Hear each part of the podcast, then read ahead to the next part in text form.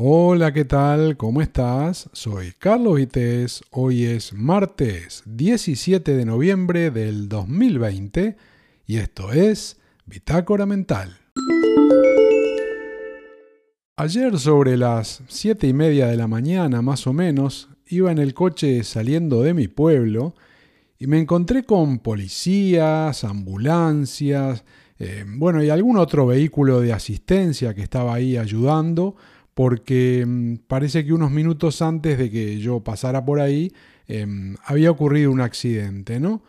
Y a medida que iba circulando por el lugar, evidentemente a baja velocidad porque estaban eh, regulando el tráfico, vi que em, algo habían tenido que ver un camión que estaba ahí parado, también había un coche, pero ya sobre la grúa, se veía que estaba chocado.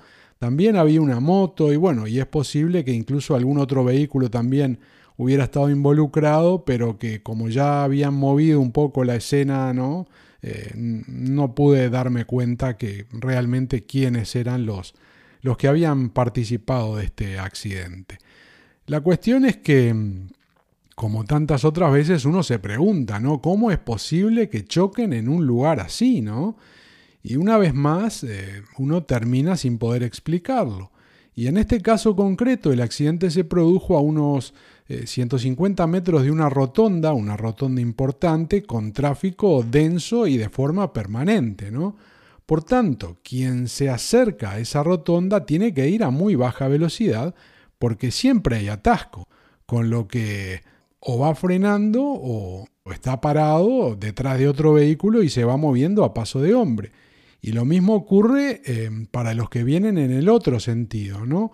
que tampoco pueden ir muy rápido porque la rotonda está muy cerca y como digo, siempre está tan saturado, así que uno sale de la rotonda y va retomando la marcha y normalmente mm, lo tiene que hacer muy, muy despacio si no queda trancado igual que, que los que vienen en el otro sentido. ¿no? Y en base a esto, la única explicación que encuentro posible para este accidente es, en fin, lo de siempre, ¿no? O una imprudencia o un fallo mecánico, aunque lo primero es lo que generalmente ocurre en la práctica, ¿no? Y aclaro que desconozco realmente lo que ocurrió e incluso eh, si hubo algún herido, ¿no? Que espero que, no haya habido. Pero bueno, con los años eh, de estar en la calle y en las carreteras, uno prácticamente ya vio de todo, ¿no? Y en algunos casos Em, realmente hubiera preferido no estar ahí, ¿no? Porque a veces hay imprudencias que, uno las ve en directo, que terminan en un accidente y otras veces lo que ve es el desenlace de acciones de, de alguno de esos tipos que terminan con resultado de muerte, ¿no?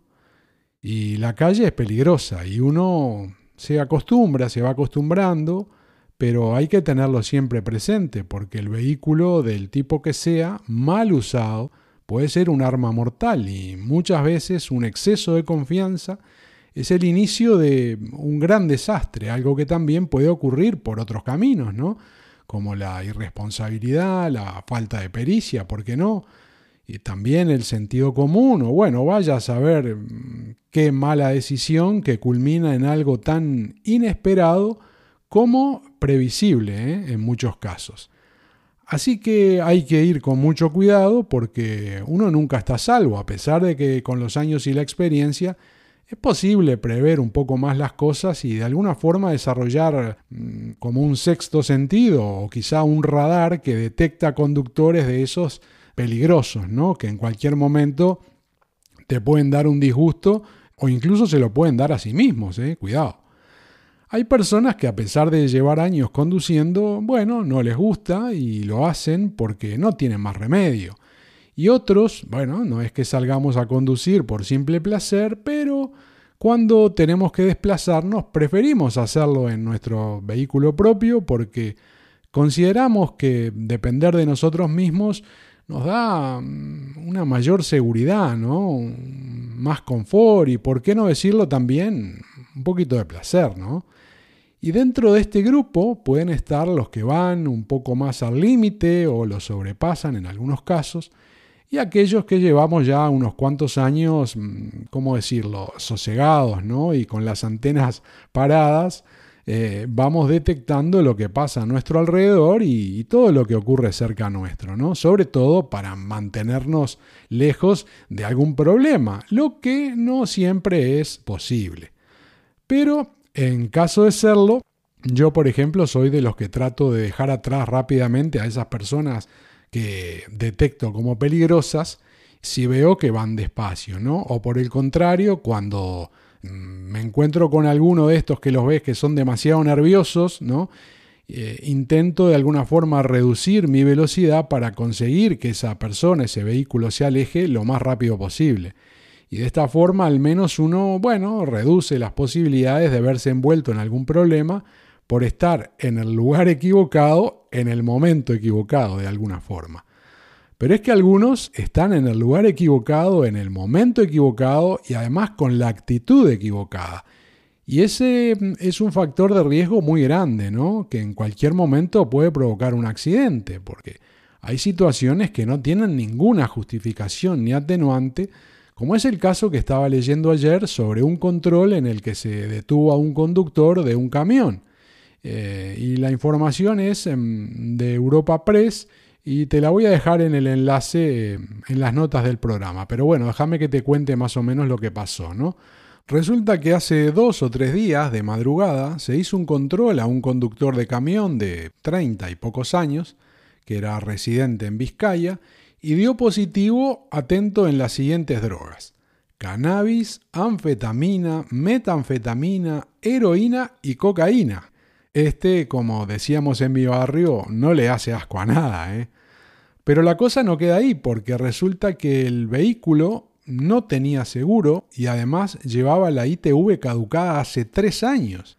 Pero si faltaba algo, su intención era entrar en Navarra durante el horario del toque de queda, no respetando el confinamiento perimetral.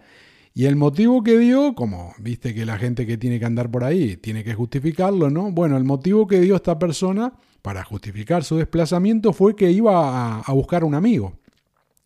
Pero todavía queda algo, porque según informaron las autoridades que registraron el camión, iba solo, pero llevaba de compañía hachís. Ya se sabe que conducir solo de noche no es muy agradable, ¿no? Así que, en fin, eh, el hombre tenía que acompañarse de alguna forma. Y también em, parece que portaba una navaja, pero bueno, eso seguro que era para pelar alguna manzana si le daba hambre en la casa del amigo, ¿no? Bueno, digo yo. En resumen, que se hizo merecedor de más de 6.000 euros por varias multas. Y si querés detalle, bueno, te dejo el enlace como te había comentado antes, te dejo enlace en las notas del programa a la noticia de Europa Press, donde te hace un desglose de, de lo que tiene que pagar por cada cosa, ¿no?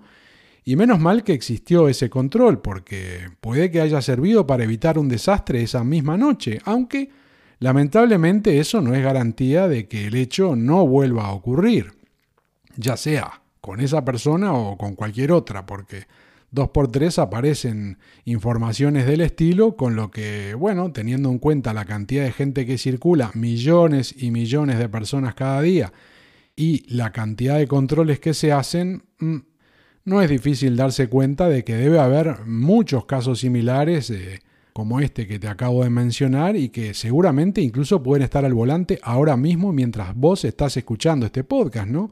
Y en cualquier lugar, en cualquier calle o carretera de nuestro país.